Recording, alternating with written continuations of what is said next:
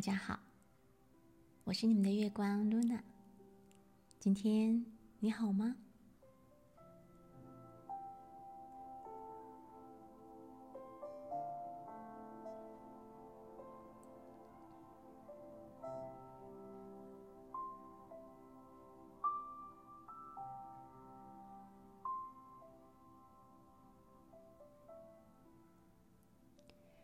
生气的时候。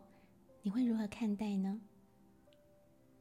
当我们生气的时候，除了知道那是生气的情绪，需要适当的抒发和释放之外，还要能够找出生气的根源来自于哪里。你应该看一下自己的心，为何会生气？是否因为出现了与你期待相反的东西？如果有在关照和觉知自己内心的人，执着心比较少，我执、法执也都会相对少。也就是说，不会对一个东西啊或某一件事情特别的执着。他对事件一般的观念也不会那样的强烈和激烈的反应。倘若我们在日常生活中反复熏习一个啊世间的善观念，比方说啊，我们说讲信用，有人呢可能就是特别的执着讲信用，不是讲信用不好哦啊，讲信用当然是非常好的事情，但是如果要是啊太执着，也就变成了一种障碍。所以呢，不是说不要讲信用。而是你不要太执着别人讲不讲信用，不然别人不讲信用，你就不高兴了、生气了，因为你认为讲信用是一个人的德性。其实呢，有大德、大智慧的人是不会执着这些的。执着任何事物都是值得你再次商榷，为何会如此？因为执着会障碍我们的智慧。在我们不执着的时候呢，才会展现出空性智慧出来的。听过古人说“君子不器”吗？就是这个意思。气就是固化，执着了，思想一旦固化，就没有智慧。智慧来是因为我们不执着。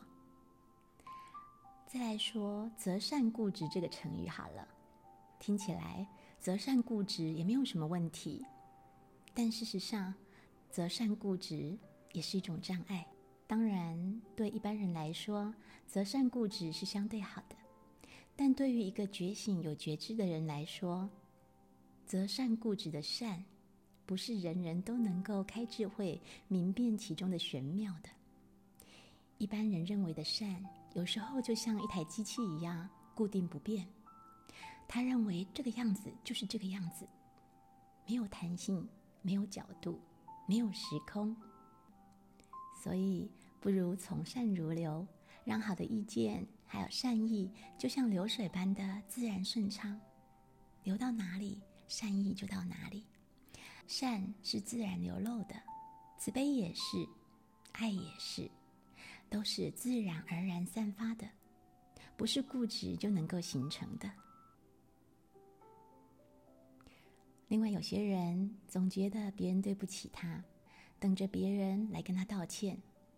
可事实上，啊，往往等到最后，也许有智慧的你会发现，等的不是别人的道歉，而是你对那个人的感谢。对不起和谢谢之间的距离，你感受过吗？没有谁对不起我们，我们要说的。只有谢谢。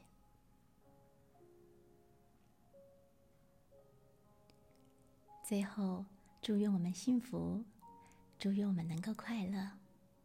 看到你快乐幸福，我的心里充满了喜悦。愿每个生命都因我们而感到平安。